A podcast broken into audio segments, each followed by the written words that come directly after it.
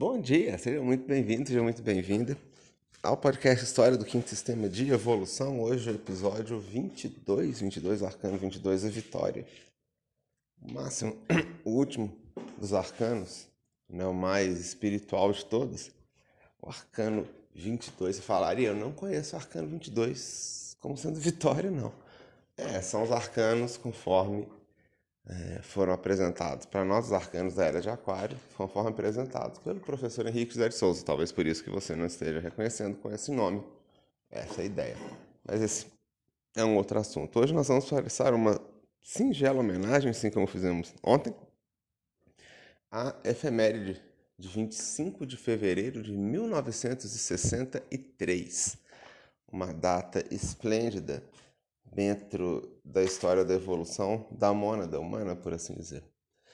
Esse, nesse dia, 25 de fevereiro de 1963, despertou no corpo né, físico que estava disponível lá no, nos mundos interiores, no Roncador, ali na região do Mato Grosso, no interior, né, nos mundos interiores, despertou o quinto senhor, conhecido também como Deus Arabel, e ele despertou integralmente.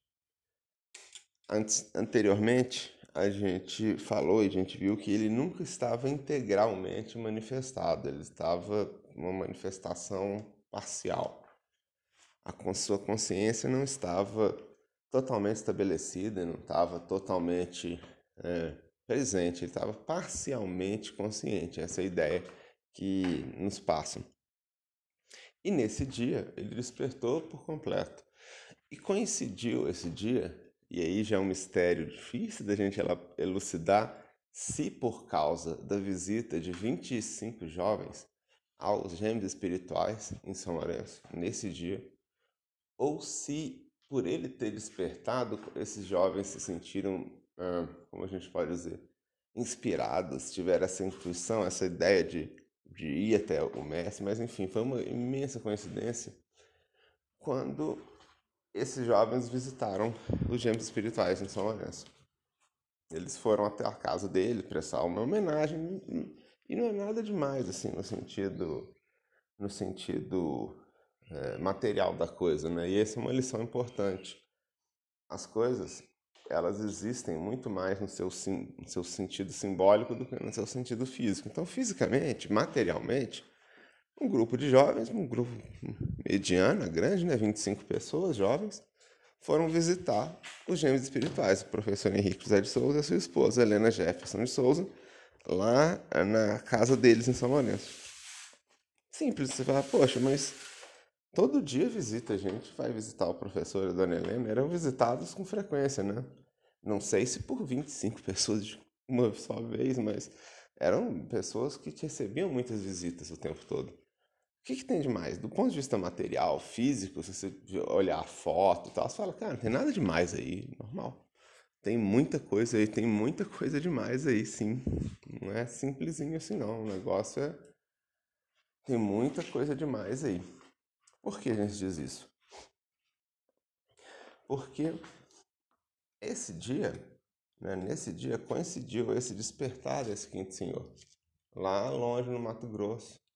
Você pensa, nossa, que coisa importante. É, que coisa importante.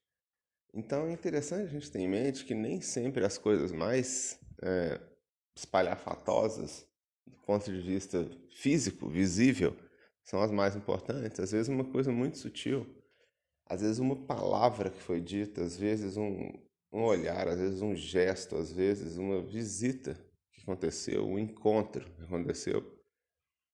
É, é mais forte do que todo um carnaval com suas fantasias e desfiles e divulgação em redes sociais e televisão e, e, e Big Brother e coisas grandes. Às vezes tudo isso é, é um passo de uma tremenda ilusão. Então, o mundo dos símbolos é o mais importante para nós.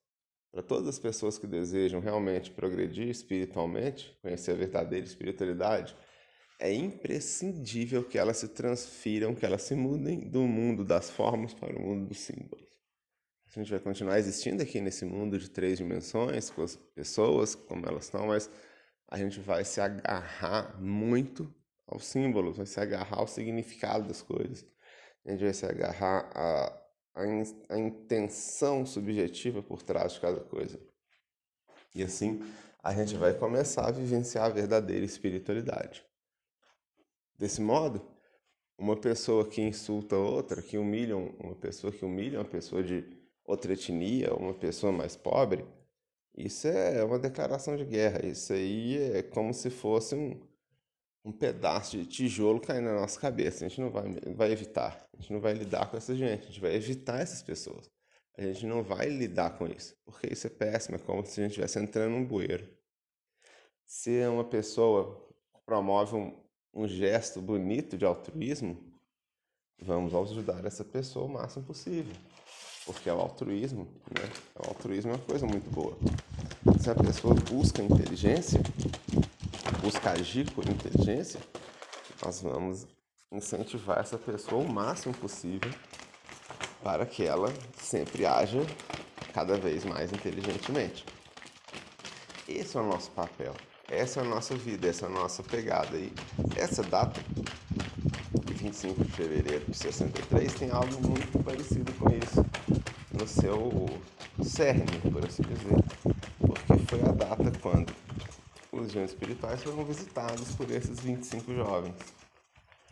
Então, essa visita por si só já é, representa muito, já é uma coisa uh, transcendental.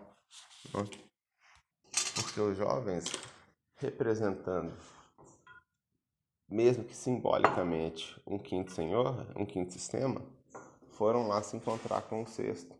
E isso ficou conhecido como o novo Pramanta começa a luzir. Daí a enorme relevância dessa data, né? Como ela é uma data interessante, uma vez que esses jovens representando o futuro, representando um novo Pramanta, representando um quinto sistema de evolução, mesmo, mesmo que inconscientemente, foram visitar os gêmeos espirituais, ou seja, um novo coloque amoroso, um novo encontro entre os dois irmãos, dessa vez uma forma indireta. Das outras vezes foi uma forma direta. O quinto e o sexto senhores se encontraram pessoalmente, se encontraram fisicamente, inclusive, num evento muito interessante ocorrido no dia 15 de julho de 1959, onde houve um encontro, uma data esplêndida, celebrada todos os anos por nós que gostamos do professor Henrique, por todos nós que gostamos dos gêmeos espirituais, que admiramos o seu trabalho, todos nós celebramos anualmente essa data, porque é uma data esplêndida de o encontro desses dois irmãos, né, num novo, numa nova época, num novo contexto, por assim dizer, um contexto de, de paz, de carinho, de fraternidade, de, de cooperação entre eles, o que não acontecia antes. Então, é uma data esplêndida. E aí, mas foi um encontro direto. E aí, no dia 25 de fevereiro de 1963, houve um encontro, a gente pode dizer até certo ponto indireto, quando esses jovens foram até lá. E é interessante que o professor Henrique fala claramente que essa data é uma data mais importante do que o próprio nascimento de Maitreya e Mitradeva acontecido 14 anos antes. 14 anos e um dia antes, né? É interessante como essas datas seguem ciclos setenários e ciclos de é, sete anos e, e, tudo mais, né? sete dias, enfim. Dia 10 de fevereiro de 1935, nasceram aqui Dorja aqui Gorja, comentamos sobre esses mestres aqui. 14 anos depois, no, e 14 anos e 14 dias depois, exatamente, dia 24 de fevereiro de 49, nasceram Maitreya e Mitradeva. 14 anos e um dia depois houve esse novo Pramanta Luzir, essa terceira grande efeméride desse ciclo de 14, né? E faz a gente pensar, gente, o que será que aconteceu mais ou menos no ano de 1977? A gente está vendo assim um padrãozinho, né? 14, 14, 14. 14 anos para cá, 14 anos para lá. E no ano de 1977, por pura causalidade ou, ou, ou o que for, houve a inauguração em definitivo do templo de Nova Chavantina, o templo é, da Sociedade Brasileira de Obiose, dedicado ao quinto sistema, chamado Templo de Arabutã, que está na cidade de Nova Chavantina. Na época, Nova Chavantina não era nem nova, era velha Chavantina, era só mato. Sabe quando o pessoal fala, mas que era tudo mato? É, não, realmente era. Não porque era Mato Grosso, porque no Mato Grosso tudo é mato. Não, péssima piada, mas enfim. É porque realmente o nome Mato Grosso tem uma razão de ser, né? O mato lá era bem alto e na época não tinha nenhuma estradinha direito. Para chegar lá, passava por 600 quilômetros de estrada de terra que alagava e ficava intrafegável durante uma época do ano. Enfim, era, uma, era um lance bem, bem rústico, né? E com todas essas dificuldades, ainda assim, foi erguido um templo, que existe até hoje, um templo muito legal, muito bonito que tem lá em Nova Chavantina, chamado Templo de Arabutã, que foi inaugurado pela primeira vez em 1975 e pela segunda vez em 1977. A data agora me falha a memória, mas provavelmente é 10 de fevereiro. Ou dia 24 de junho, temos que conferir, eu não, não tenho a data exata da inauguração. Mas o ano foi esse, 1977. Isso porque em 75 eles fizeram a inauguração do prédio, né? No reboco mesmo, é, simples, sem pintura. Fez, ó, levantamos o prédio aí, tá ok? Vamos, vamos lá, bora, bora homenagear. 1975, por ser um ano terminado em 5, por ser aquele misticismo de ser quinto, com um ano em 5, com 5 e 5, então há um grande alarde sobre a data de 1975, até porque é uma grande realização também. Mas se a gente pegar e analisar esses dados de uma forma um pouco mais mais é, estatística, de uma forma um pouco mais científica, a gente vê que nesse caso esse número 5 não é tão importante quanto esse ciclo que a gente observa. Veja bem, em 1935 nasceram Akdorj e Akigorj, são as duas colunas do mestre Maitreya e Mitradeva, desses mestres, são os dois, os dois auxiliares diretos deles, são os dois máximos é, representantes desses dois de Maitreya e Mitradeva, eles nasceram primeiro. E eles vindo antes anunciando e preparando o mundo já naquele tempo para o nascimento dos mestres Maitreya e Mitradeva em 1949, que por sua vez fizeram com que auxiliaram, aceleraram esse processo de entronização do quinto senhor e tudo mais, e 14 anos depois, esse processo acabou desembocando no novo Pramanta que começou a luzir em 25 de fevereiro. E o que, que esse novo Pramanta que começou a luzir fez, afinal de contas? O que que, do que, que deu isso? Bom, seguindo, supondo que isso está seguindo um curso regular, 14, 14, 14, a gente chega em 1977, que é exatamente a inauguração em definitivo, quando o templo foi inaugurado em definitivo com a sua pintura, que eh, logicamente não é a pintura que existe lá até hoje, né? Já foi retocada a pintura.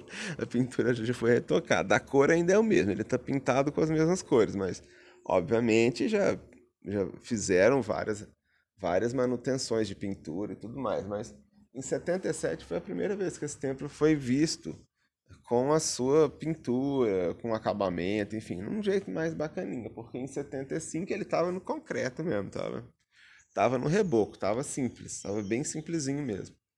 Então, é muito interessante a gente ficar pensando sobre isso, né? Sobre esse caminho também, né? Essa, esse itinerário que começa lá em Itaparica, na ilha de Itaparica, onde foram concebidos os Budas, e Akigord. Né? Depois, no dia 24 de junho de 1899, depois 20, 10 de fevereiro de 35, ligado ali entre Itaparica para São Lourenço, algo assim, do nascimento desses Budas, depois o nascimento de, de Maitreya Mitradeva, São Lourenço, em 1949, mas não na face da Terra, nos mundos interiores. Depois em São Lourenço de novo, já apontando para um quinto sistema, né, com o despertar de um quinto senhor lá longe, a visita desses jovens aos gêmeos espirituais, em 1963, 25 de fevereiro, e depois um, uma inauguração de um templo lá no Mato Grosso, então, em 77. Então você vê como é que é esse, essa rota, né? Que veio lá da Bahia, de Itaparica, passou por São Lourenço e foi para o Roncador. Como é que é o fluxo da, das coisas, né? são coisas para a gente pensar, são coisas para a gente ficar refletindo bastante. Né? A gente poderia pensar, ah, tá, e depois, em 1991, aconteceu alguma coisa? Não sei. Eu sei que, seguindo esse ciclo centenário, a gente chegaria no famoso ano de 2005. Nesse ciclo de 14, 77, mais 14, 91, mais 14, 2005, mais 14, 2019, mais 14, 2033.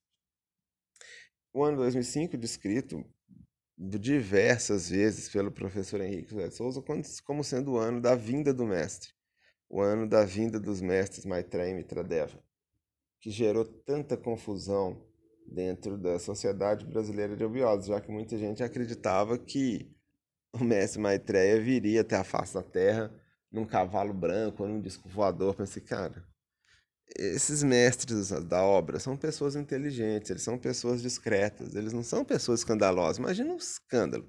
O pânico que ia gerar numa cidade pequena como São Lourenço, 50 mil habitantes, se não me engano, parando um disco voador.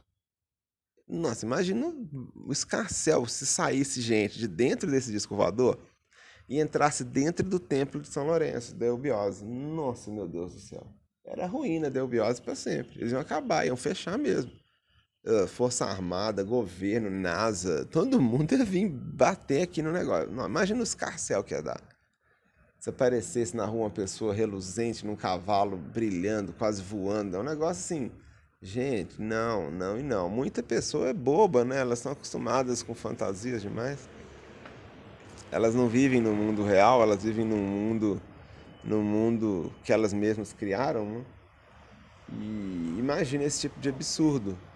Né? Mas o fato é que o professor Henrique cita várias vezes, várias e várias vezes, esse ano 2005 como sendo o ano é, definitivo da vinda desse mestre, do mestre Maitreya, sendo que essa própria vinda não é explicada de uma forma clara. Por isso que as pessoas ficam imaginando coisas, né?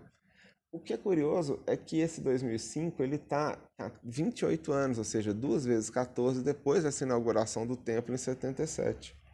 Então temos 35 nascimentos dos Budas, Akidorja e Akigorja, anunciando a vinda do mestre Maitreya e Maitradeva, avataras cíclicos nascidos em 1949, depois em 63 a fundação do novo Pramanta Luzi, com os jovens levando isso, ou seja, saiu da esfera simplesmente dos seres dos seres dos mundos interiores, ou seja, saiu daquele clube privilegiado, daquela região extraordinária do interior da Terra, de seres prodigiosos, para pessoas na fase da Terra interagindo com pessoas dos mundos interiores, ou seja, houve um intercâmbio, porque esses jovens que foram visitar os mestres, né, os gêmeos espirituais, são pessoas da face da Terra, eles não são adeptos dos mundos interiores, é gente da face da Terra, né, gente daqui que foi lá visitá-los. Então você vê que é uma efeméride que cruza, enquanto Akidord e Akigord nasceram lá nos mundos interiores, Maitreya e Mitradeva também. É, a gente está falando da história dos mundos interiores, não a história da face da Terra. Eles não estavam aqui. Akidord pouquíssimas vezes veio fisicamente à face da Terra, poucas vezes. O mestre Maitreya, até onde se sabe, também pouquíssimas vezes, e ainda assim lá quando era criança. Depois que ele, que ele cresceu, até agora não. Então, são, são efemérides ligadas meio que aos mundos interiores, uma região tão privilegiada, pessoas tão esclarecidas, então é natural, é esperado que coisas extraordinárias aconteçam começando por lá, vindo de lá, por se tratar de pessoas tão, tão espetaculares, tão evoluídas, na verdade. Mas aí vem essa efeméride em 63, onde os jovens que são da face da Terra visitaram os gêmeos. Então houve esse encontro da face da Terra com os mundos interiores numa só efeméride uma certa novidade. Depois, em 1977, o templo, ele tudo bem, é um templo ligado aos mundos interiores, ligado aos, ao futuro, ligado ao Deus do quinto sistema, tudo mais, mas é na face da Terra.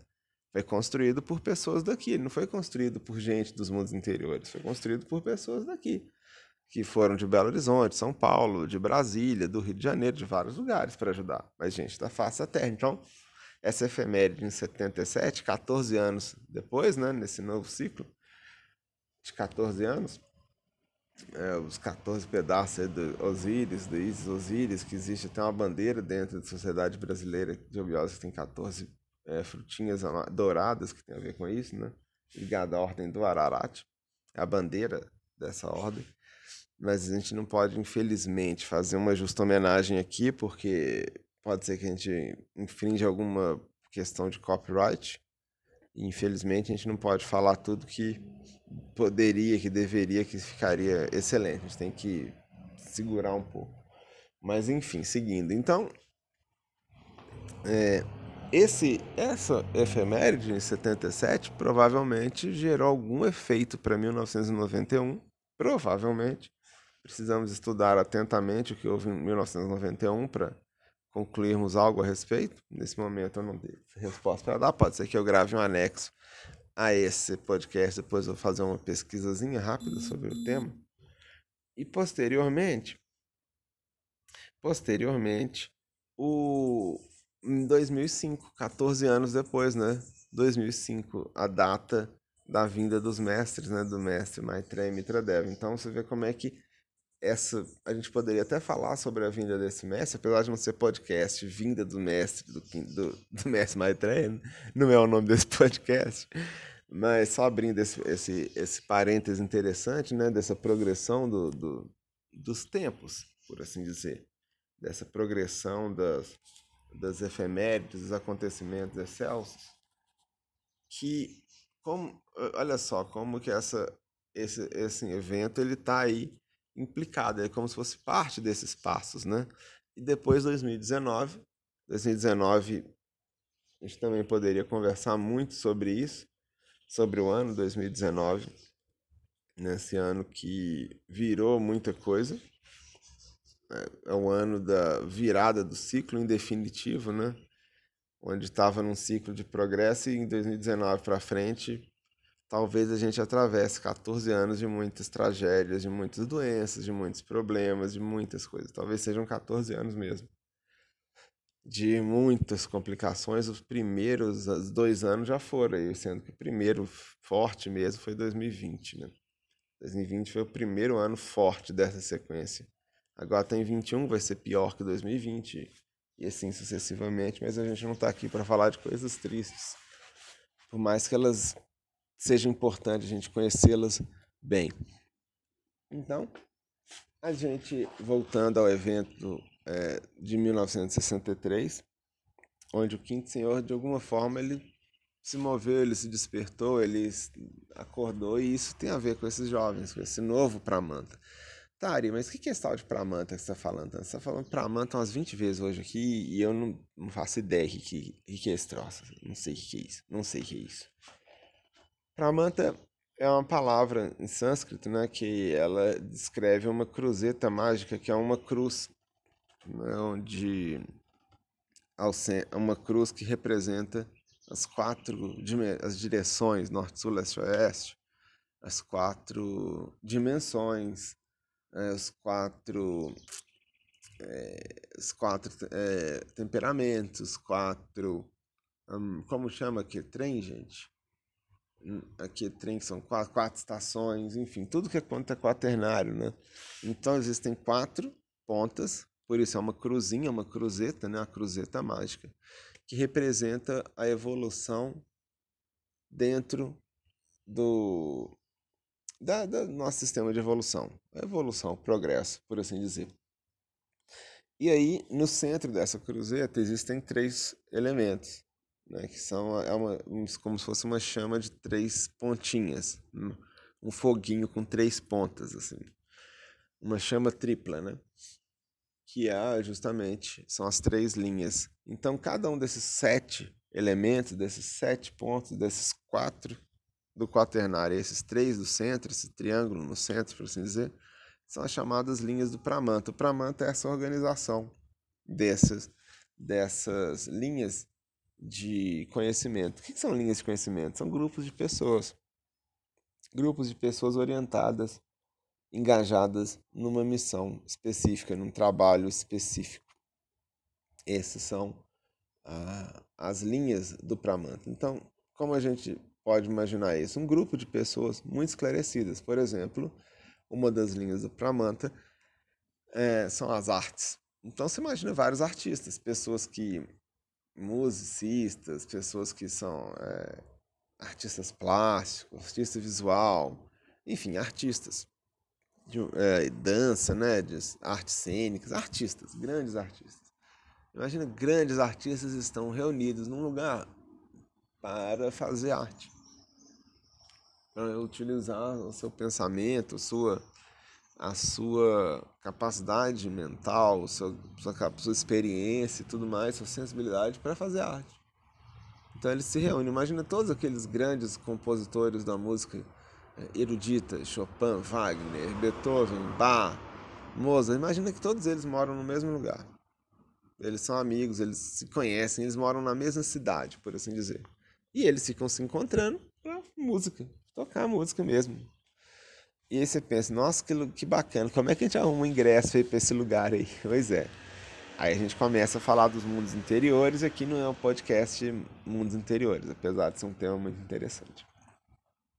Então, essa é uma ideia do que é uma linha do Pramanta. Se eles estão lá organizando-se, e a partir do momento que pessoas tão prodigiosas se reúnem dessa forma, é natural que o progresso flua por todos os cantos, por todo lado, né? para todo, de todo lugar, de todo. Enfim, que haja um progresso do campo das artes. Então, o progresso do campo das artes é o progresso dessa linha, promovido por esse grupo de seres que eles obviamente ficam protegidos da influência nefasta da face da Terra. Então, o pessoal pode fazer a música ruim que for aqui, pode fazer a peça de teatro péssima que for aqui, não muda nada, eles estão alheios a isso, eles não tomam conhecimento disso. Eles nem, nem ficam sabendo, nem fazem ideia, eles só estão concentrados na sua atividade. Eles são concentrados em desenvolver cada vez mais as artes. Então, de um lado existe a influência desse Pramanta na vida comum das pessoas, né, da face da Terra. Porque aqui nós somos sujeitos a, essa, a esse pensamento tão mais forte que o nosso. E aí, em relação a isso, as pessoas muitas vezes reagem, e elas reagem de uma forma bruta, muitas vezes, fazendo música grosseira, fazendo política de uma forma rasteira, enfim, fazendo todas essas, essas linhas do Pramanta de uma forma caótica, né? E aí chama-se Novo Pramanta Começa a Luzir, porque essa organização, esse trabalho que a gente está citando, ele vinha sendo feito há milhões de anos, por gente muito antiga. Então existem pessoas, existem seres que estão há muitos milhares de anos fazendo isso. Isso porque lá nos mundos interiores, a vida das criaturas é muito mais longa do que aqui na face da Terra. Não, facilmente as criaturas vivem milhares de anos. Facilmente. Dependendo da região, dos mundos interiores, nem morte pode se falar que existe. Continuam vivos indefinidamente. Daí os mitos da fonte da juventude. Fonte porque lá existem muitas fontes mesmo, muitas fontes de águas termais, águas minerais, né? E aí vem aquela ideia da fonte da juventude, essa água que eles bebem é, é uma água muito especial. E aí por isso, existem criaturas que estão há milhares de anos realizando o mesmo trabalho. Então, estavam, né, por exemplo, numa linha do Pramanta, ligado a, vamos dizer, ao pensamento concreto, às ideias assim, é, concretas, né, o mental mais concreto, ciências, enfim, essa coisa lógica, racional, puro racional, lógico. Às vezes a criatura estava milhares de anos fazendo isso. Às vezes tinha um grupo de seres que estava milhares de anos nessa concentração máxima nisso, né? Então, é um pramanta antigo. E por mais que eles sejam pessoas inteligentes, eles são datados. Eles são daquela época, são criaturas antigas. São, por mais inteligentes que sejam, são como os velhos Asuras. Os velhos Asuras são velhos Asuras. Eles são dos, da época antiga, eles não são gente jovenzinha, eles não são cabeça fresca, novinha, eles são antigos por mais inteligentes, capazes, brilhantes que sejam, são criaturas antigas. Então eles têm muito daquele tempo, daquela essência antiga onde eles foram formados, é natural. E aí, a partir de 25 de fevereiro de 1963, esse equilíbrio foi alterado, porque o novo Pramanta começa a luzir. Olha a expressão. O que é o novo Pramanta? Novas pessoas, novas linhas do Pramanta. Nova organização quer dizer, aquele pessoal antigo que organizava o Pramanta da forma antiga, deixou de organizar. Eles não são mais os responsáveis, eles passaram, incumbiram essa nobilíssima função os jovens, representados por aqueles jovens que foram visitar os gêmeos espirituais lá na sua residência no dia 25 de fevereiro de 1963. Então, como não se eles, ah, não que aquelas pessoas passaram a ser responsáveis pelo progresso e tudo mais, não é isso. Eles não, não vão receber uma responsabilidade tão grande que eles não iam ser nunca capazes de, de seguir, por mais que tentassem. Novamente, os mestres, os deuses, esses seres que a gente fica citando aqui, são pessoas muito inteligentes. Eles não vão jogar nas costas de uma pessoa despreparada uma situação simplesmente para ver ela fracassar, para ver ela falhar. Eles não são, não são estúpidos, são inteligentes. Então, esses mestres, eles, de alguma forma, eles sabem disso. Então, eles colocam nas costas de cada um aquilo que cada um consegue carregar. E dessa forma, foi estabelecido esse Pramanta, esse novo Pramanta que começou a luzir. Isso que aconteceu, foi isso que houve lá em 1963, ou seja, criaturas jovens, né, ligadas a um quinto sistema de evolução, provavelmente, ligados aí, como se dissesse, ligados talvez até mesmo àqueles herdeiros espirituais do quinto senhor, aquela herança espiritual do quinto sistema que a gente já citou aqui nesse podcast, é, há algum tempo atrás, essas pessoas que talvez se tornaram os legítimos representantes desse Pramanta, ou seja, novas ideias, novas pessoas, novas abordagens. Novo, tudo novo, tudo diferente. Né? Essa é a ideia. Então é natural de se esperar que as coisas de lá para cá tenham mudado tanto. Você repara como que o mundo mudou em termos culturais, tecnológicos, sociais, de lá para cá. Como que mudou, como as coisas mudaram. Desculpa. Pega uma foto de uma pessoa em 1910 e uma pessoa em 1960, você vai ver que um pai de família de 1910 e um pai de família de 1960 tem até uma vestimenta parecida às vezes um terninho, uma roupa, você vê que, você vê que não é tão longe. Pega uma foto de um pai de família de 1960 e um pai de família de 2000. Você vai ver brutal diferença. Vai ver como é diferente. Como é completamente diferente. Mudou muito, acelerou muito, né? Esse Pramanta, novo Pramanta, acelerou muitas coisas fez com que ideias novas se tornassem mais preciosas do que ideias antigas. Fez com que novidade e inovação fossem mais relevantes do que tradição. Até porque os mestres da tradição já foram descansar o seu soninho aí, foram descansar depois de tanto tempo, um trabalho tão brilhante, tão brilhantemente levado adiante. Agora é a hora de outros, é a hora dos jovens. Agora é o momento dos jovens, né? E eu não digo jovem no sentido de idade, simplesmente, eu falo jovem em termos de ideias. Existem pessoas que têm 15 anos de idade, parece que têm 80, de tão retrógradas que são. Parece, parece até reencarnação daquele pessoal que construiu o campo de concentração. Tão, tão péssima que é a ideia de muitas crianças e adolescentes por aí. Então, quando a gente diz jovem, a gente não está falando necessariamente de umidade física. Apesar de que é muito mais provável a gente encontrar uma pessoa de 17 anos com ideias inovadoras do que uma pessoa de 87 anos com ideias inovadoras. É muito mais provável. Mas a gente fala da ideia. A ideia importa. Lembra que eu disse que o símbolo, o significado, é isso que importa, não o físico. O físico não importa tanto.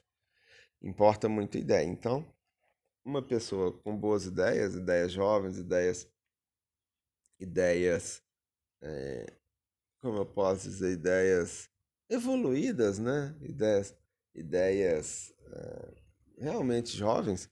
Poxa vida, que bacana, ideias novas, ideias criativas, uma coisa inovadora, uma coisa é, super diferente, que ninguém fez ainda. Pô, ótimo. Ótimo, que legal, que bacana.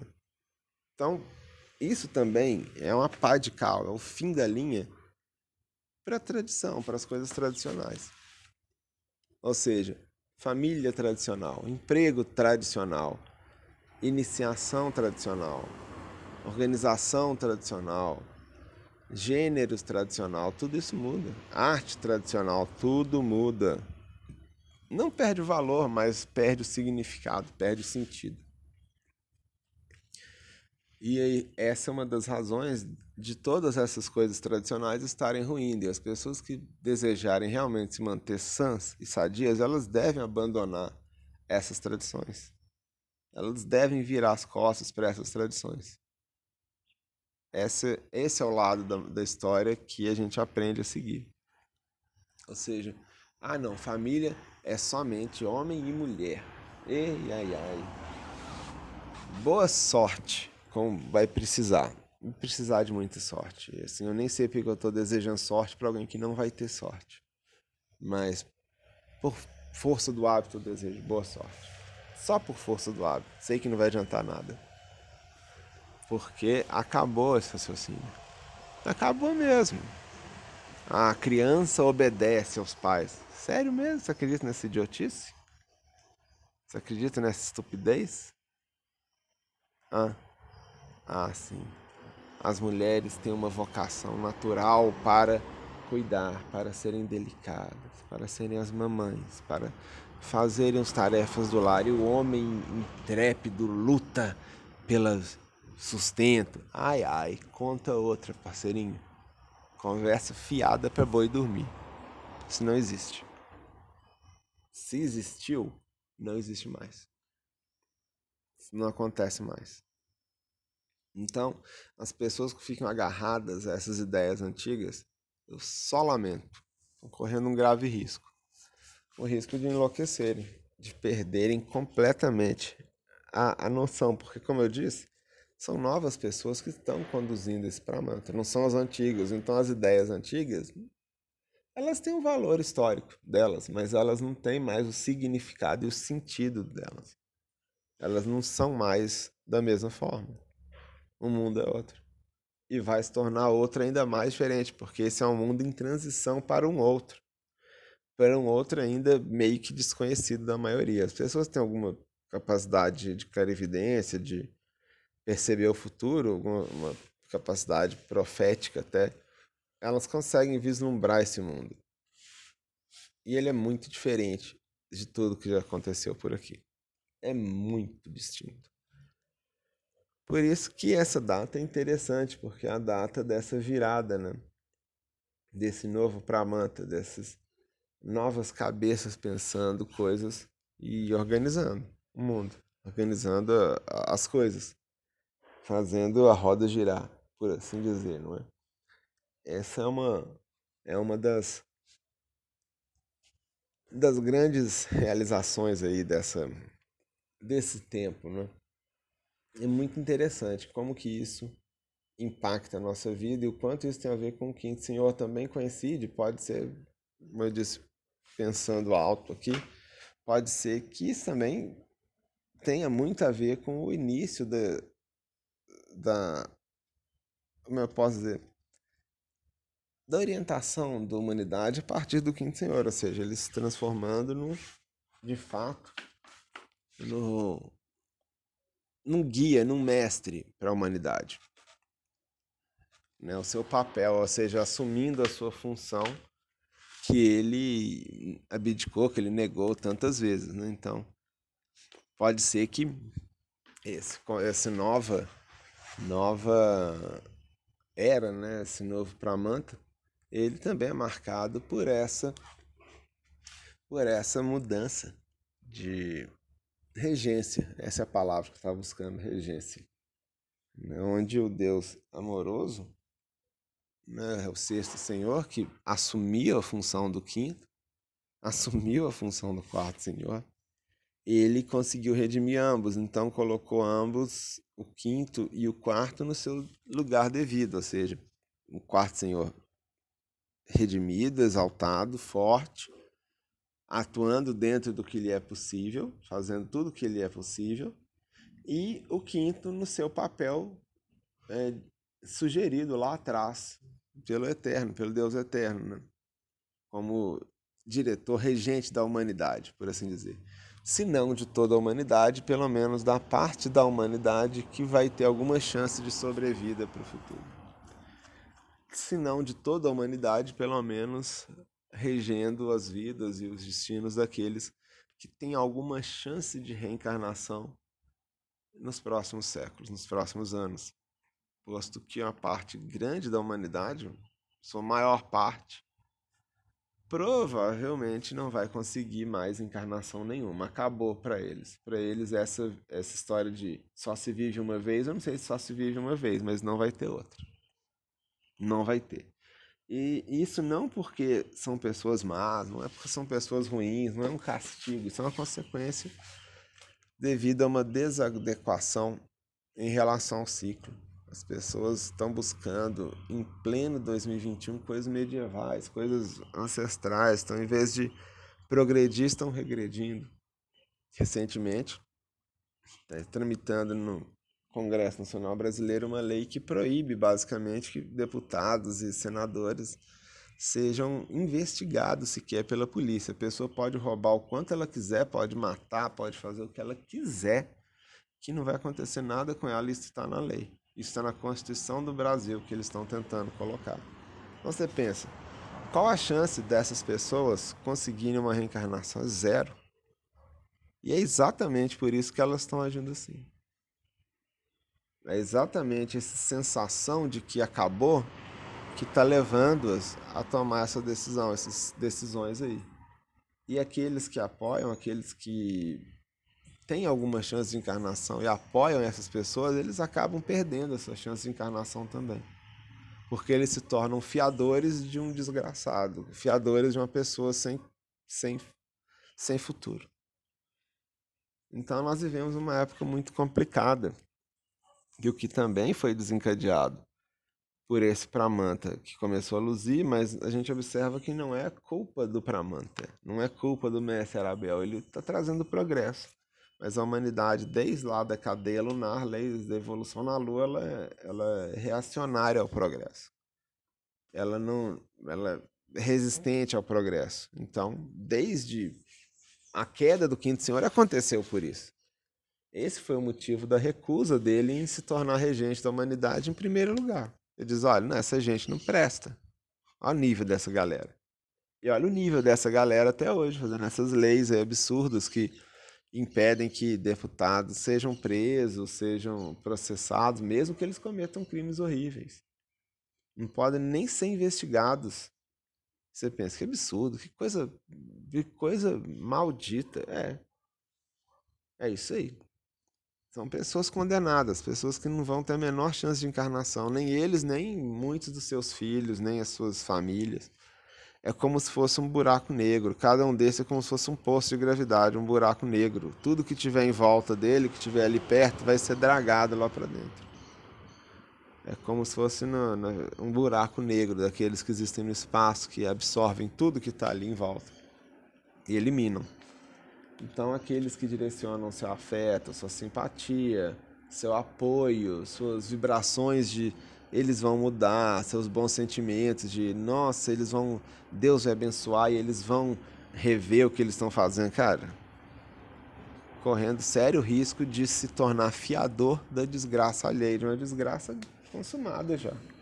O que vai acabar arrastando muita gente decente para não existência. Infelizmente, esse vai ser o grande custo que a gente vai ver não, o mundo vai ficar um mundo estranho nesses próximos 14 anos com tudo isso. E eu, eu, evito falar sobre essas coisas aqui porque eu não gosto muito de falar sobre profecias. Acho que o futuro a gente não deve divulgar muito o futuro. A gente deve deixar que cada um perceba o futuro como vai ser. Mas é importante a gente localizar que muitos desses eventos que a gente vê acontecendo na face da Terra atualmente, totalmente nefastos, eles têm uma relação sim com esse progresso que foi trazido pelos mestres, né, como a gente mencionou ontem, mas não que os mestres tragam a tristeza e a destruição, não é isso. Os mestres trazem o progresso, a alegria, uh, o regozijo, trazem a força, trazem um monte de coisas positivas. Só que as pessoas não gostam de progresso. A humanidade não gosta de amor, a humanidade não gosta de sucesso. A humanidade não gosta de nada de inteligente, de evoluído. A humanidade não gosta de nada disso e reage violentamente contra isso. E aí, dessa reação, surgem as catástrofes que a gente está vivendo, tipo essas pandemias e tudo mais, e isso tudo vai piorar muito ainda nos próximos 14 anos. Nem começou a ficar ruim ainda, vai ficar muito ruim.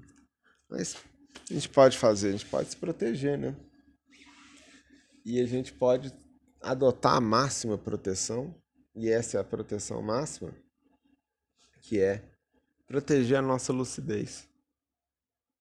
E isso é feito de duas formas. Primeiro, ficando lúcido, seguindo a lucidez, ou seja, se a ciência diz que não existe uma cura, não existe cura, por enquanto. Se a ciência diz, olha, nós temos uma vacina, vamos tomar a vacina. Vamos nos proteger. Se a ciência diz, gente, vamos usar a máscara, vamos usar álcool em gel, porque isso, isso protege, perfeito, vamos usar a máscara, vamos usar álcool em gel, a gente vai seguir a ciência. Essa é uma forma de se proteger.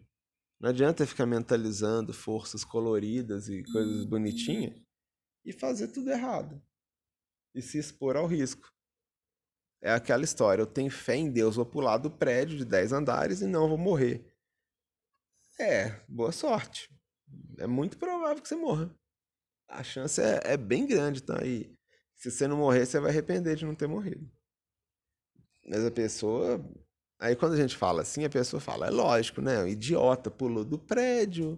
É lógico que ele ia machucar. E o idiota fica andando sem máscara no meio de gente doente, coronavírus, não toma cuidado, na esperança de que o sistema imunológico dele é forte ou de que ele tomou um vermífugo ou qualquer porcaria e que isso vai protegê-lo. Não é? Você é idiota. Uma pessoa pulando do prédio tem mais chance de sucesso. Porque ela pode chegar na beirada do prédio e falar, é, pois é, eu tô errado e voltar. Esse outro, que já se lançou ao risco, sorte está lançada. Não tem volta. Então, a gente se protege né, dessas tragédias, de tudo isso, mantendo a lucidez, sendo lúcido. Mantendo a lucidez. Por mais que a gente fique chateado que não tem uma vacina, que a gente não pode tomar vacina, porque vai levar anos para vacinar a gente, porque o governo é incompetente não vai vacinar ninguém direito e tal. Era a vida. A gente fica resignado, a gente é resiliente, a vida é assim. A gente pode fazer é assim, a gente não tem outro mundo para viver, a gente tem esse. E a máxima proteção da lucidez é a gente se ligar a esses valores novos, a gente acompanhar as coisas novas. A gente acompanhar tudo quanto é novo. Quer dizer que a gente vai rechaçar o que é antigo? Não, de forma alguma. Tem coisas muito brilhantes que foram feitas e conhecer a história, conhecer o futuro, conhecer a história é importante. Pessoas inteligentes conhecem bem a história. História é uma daquelas disciplinas máximas da erudição. Conhecer a história é, é imprescindível. Ajuda. Mas a gente não vive no tempo das caravelas. A gente não vive no tempo das carruagens, da charrua. A gente não vive no tempo dos reis é, absolutista, da monarquia absolutista. A gente não está nessa época mais. A gente está numa outra época. Então a gente buscar viver as coisas da contemporaneidade, ser contemporâneo, é, é uma das maiores proteções que a gente pode ter. É uma das coisas que mais vai nos proteger. A gente ser contemporâneo. Não que a gente vá, vá agir como os jovens, ou seja, ah, eu fiquei sabendo que tem uma família que são dois homens que adotaram uma criança. Ah, então eu vou, vou andar com um homem e adotar criança. Não, não seja idiota, não é isso. Não é isso que a gente está dizendo. A gente não está dizendo para ser algo que nós não somos. Isso é ser falso. Nós estamos dizendo simplesmente para considerar que outras possibilidades de existência são tão válidas quanto a nossa. Que outros pensamentos, outras é, formas que levam ao progresso são tão progresso quanto as que a gente acredita que levam ao progresso. Porque existem formas de pensamento que não levam a progresso nenhum. Por exemplo, aquela que submete a mulher ao interesse do homem. Aquela que submete a criança ao desígnio dos pais. Isso aí é nocivo. Isso neutraliza o sujeito, neutraliza a pessoa, façam que ela não exista mais, né? Façam que ela se torne um joguete na mão do outro e isso é ruim. Então isso é muito ruim, isso a gente não faz. Isso a gente não apoia, a gente não endossa. Isso a gente se coloca contra. A gente se posiciona contra isso. Isso é ruim. Ah, mas aí tem uma mulher que está pilotando o avião. Legal, vamos lá dar parabéns para ela. Excelente. Mais, por mais mulheres pilotando avião. Por um mundo com mais mulheres presidindo nações, como aconteceu no Brasil. Por um mundo com mais jovens, com mais pessoas é, jovens tomando as decisões. Por um mundo mais dinâmico, mais humano, onde as pessoas possam colaborar umas com as outras é, cada vez mais. Elas possam se engajar umas com as outras e buscar soluções cidadãs. Sempre que for necessário. Por um mundo assim. Não um mundo é, dessa forma, mais moderno, mais contemporâneo algo mais novo, né? mais diferente. Então, essa é a ideia do Nesse Novo para Manta, né? que começou a luzir. É interessante isso, né? são, são pensamentos interessantes. Bom, espero que eu tenha feito uma homenagem, novamente, uma homenagem muito simples, muito singela, né?